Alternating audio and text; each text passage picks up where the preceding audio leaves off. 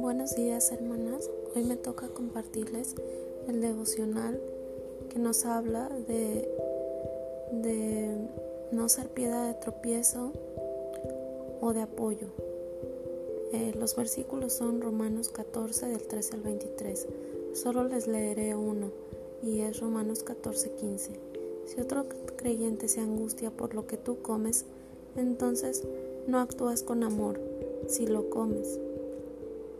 No permitas que lo que tú comes destruya a alguien por quien Cristo murió. Dios habla en estos versículos que no debemos, no debemos juzgarnos los unos a los otros.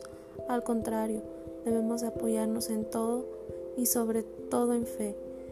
Tener cuidado de lo que hagamos o digamos que para que no sea